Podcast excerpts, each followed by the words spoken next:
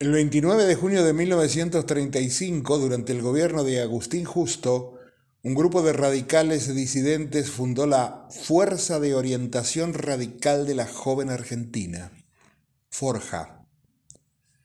Se oponían a la decisión del Partido Radical de abandonar la abstención electoral, último bastión de resistencia para deslegitimar al régimen.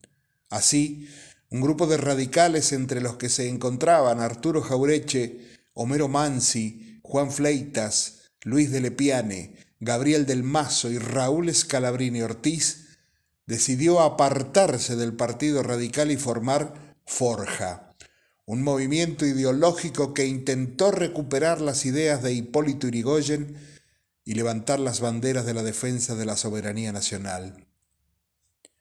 Al caer Irigoyen en 1930 aparecieron la Depresión Mundial de 1929, la ofensiva de las petroleras norteamericanas e inglesas y el retorno de la oligarquía y el rancio nacionalismo al poder, iniciando un periodo nefasto para el país de negociados, entregas y especulaciones, la llamada década infame.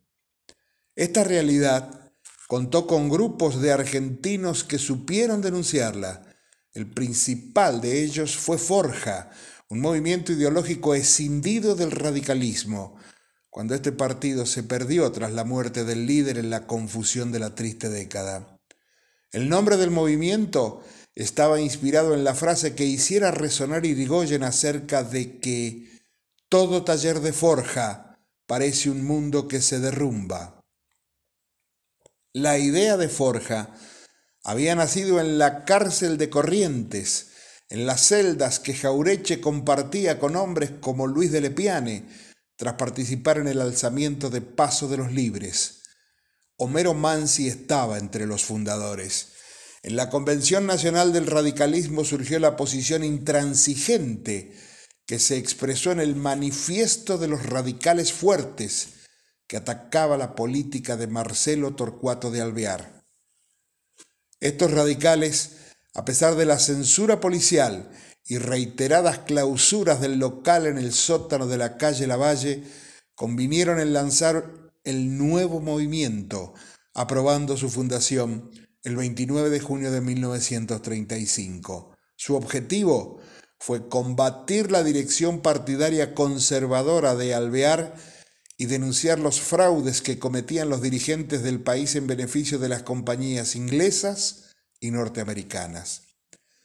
Desde las trincheras de Forja salieron frases como somos una Argentina colonial y queremos ser una Argentina libre.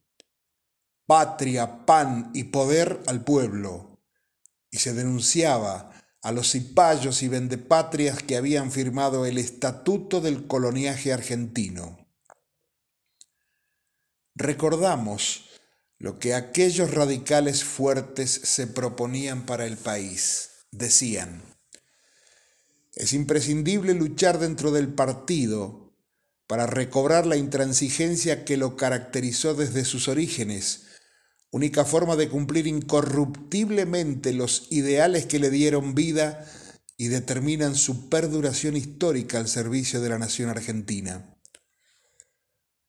Dentro de estos conceptos y tales fines, Forja abre sus puertas a todos los radicales y particularmente a los jóvenes que aspiren a intervenir en la construcción de la Argentina grande y libre soñada por Hipólito Yrigoyen. Por el radicalismo a la soberanía popular, por la soberanía popular a la soberanía nacional. En 1945 se disolvió el movimiento y sus integrantes adhirieron al Partido Laborista. Forja para conocer.